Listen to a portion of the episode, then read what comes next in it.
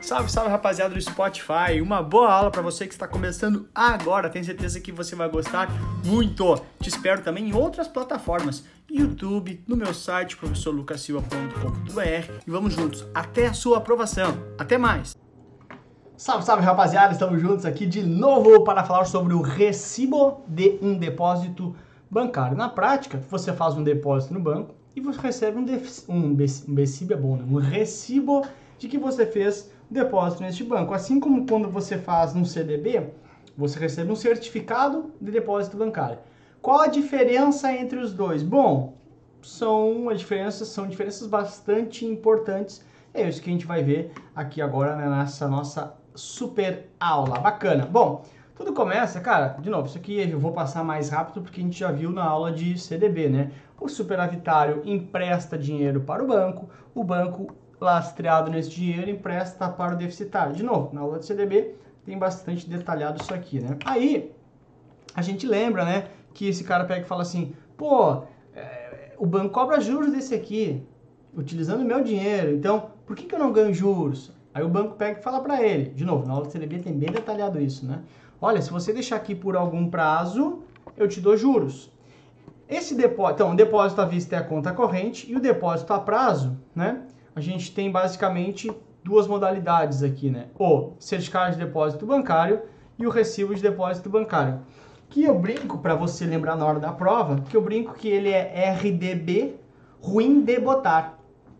Por quê? Porque ele é um título sem liquidez, né? Então, claro que já que ele não tem liquidez, ele vai também, com a diferença em relação ao CDB, ele vai também normalmente dar mais taxa de juros, né? Então, olha, um, um RDB uh, do Banco do Brasil para, sei lá, dois, dois, anos, tá?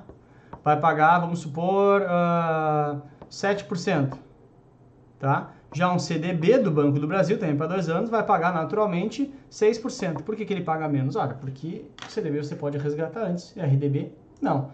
Então é ruim debotar porque você não tem resgate antecipado, tá? Os riscos são os mesmos, né? Igual, igual, igual um CDB, rentabilidade pré ou pós, uh, ou híbrido, né, que é o misto, riscos de mercado e de crédito, não tem risco de liquidez que não tem resgate antecipado e conta com garantia do fundo garantidor de crédito, tá? Paga IOF e paga imposto de renda também, tá? Aqui, esse, esse quadro é importante, tá? Os dois, né, CDB e RDB, são depósitos a prazo. Quem que pode emitir CDB? Bancos, né? Tum, tum, tum e a Caixa Econômica. Já o recibo de depósito bancário, além dessa galera toda, né, além dessa galera toda, também pode ser emitido, essa é uma diferença importante, por financeiras e cooperativas de crédito. Então, cooperativa de crédito e financeira podem emitir o recibo de depósito bancário. Aí, aqui que é bem importante, eu não quero que tu decore nada, quero que tu entenda, né? Uh, porque o que acontece? Deixa eu pegar uma página em branco aqui. O RDB, tá? Ou melhor, o CDB, ele é um título que permite endosso, tá? Endosso. Já o RDB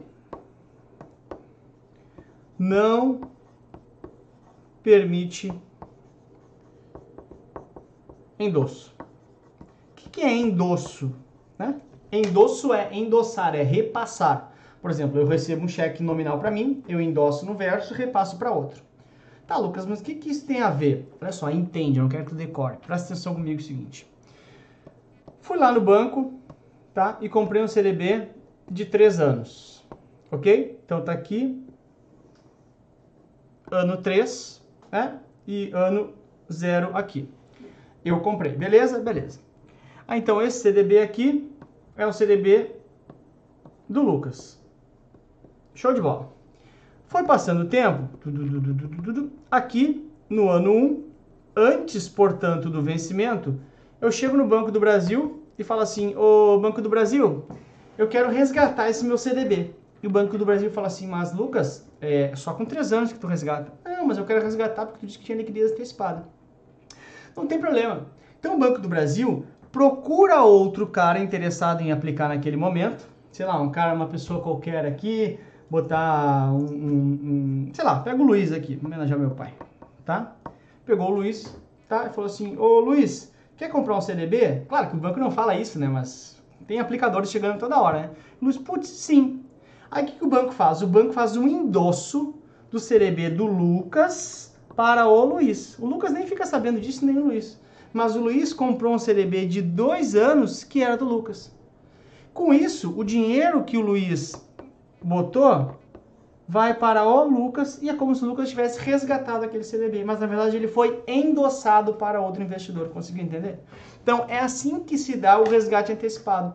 Por isso que se diz que no CDB tem o risco de liquidez, que pode ser que não exista o Luiz para um, uma troca para o endosso. Já o RDB RDB que não permite endosso, então ele não permite essa troca no meio e é por esse motivo que ele é sem resgate antecipado, porque ele não é endossável sem resgate antecipado. Como ele não é antecipa, como ele não é endossável, eu não, eu, o banco não consegue transferir para outro, então o banco não te dá resgate antecipado. Ou nos casos que dá, pode até ter resgate antecipado, ok, mas não é nada comum. Se houver resgate antecipado, você resgata sem os juros, abre mão dos juros, tá? Então é isso que eu quero que tu entenda. Ah, por que, que não tem resgate antecipado? Ah, porque não tem. Eu decorei para a prova. Claro que não. Entende por que, que não tem? Porque ele não é um instrumento endossável, ele não é um instrumento que permite cambiar, trocar de titularidade. Então o banco fala assim, só no vencimento. Essa é a ideia básica, ok? Então por isso que ele fala aqui, ó, que a troca de titularidade, ó, troca de titularidade, ou seja, o resgate antecipado, é não permitido, porque o RDB é ruim de botar. Você não pode, se você botou, você vai ter que ficar até o vencimento, ok? Essa é uma diferença básica. Tributação IOF da renda fixa, imposto de renda que você tem que decorar, já falei isso bastante vezes.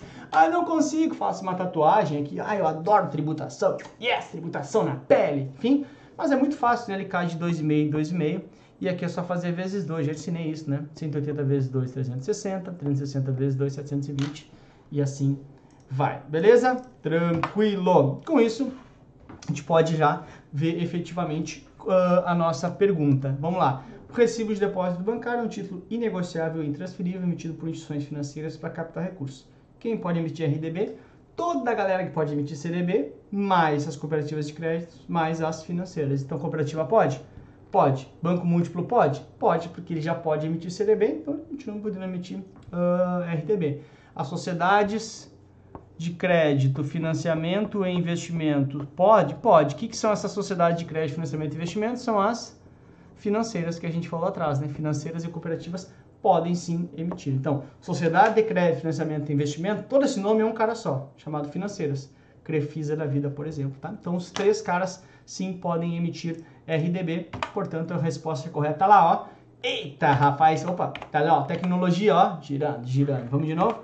Ó, tecnologia, ó, girando, girando, girando para a resposta correta, dedidado essa resposta, tá bom? Então, com isso, vamos embora e vamos para mais uma aula.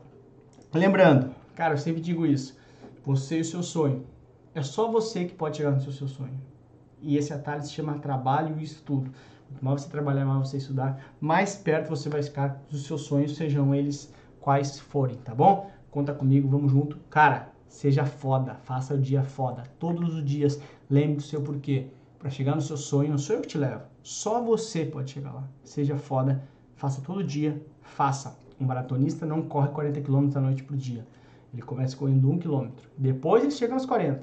Então, faça 10 minutos por dia, faça algo, seja foda, mude a sua vida. Seja o ator da sua vida. Beijo para você, até a próxima. Tchau! Muito obrigado por ter escutado essa aula aqui no Spotify junto comigo. Valeu pela companhia e te espero também em outras plataformas, no YouTube, no Instagram e também no meu site, todos eles com o professor Lucas Silva. Até a próxima!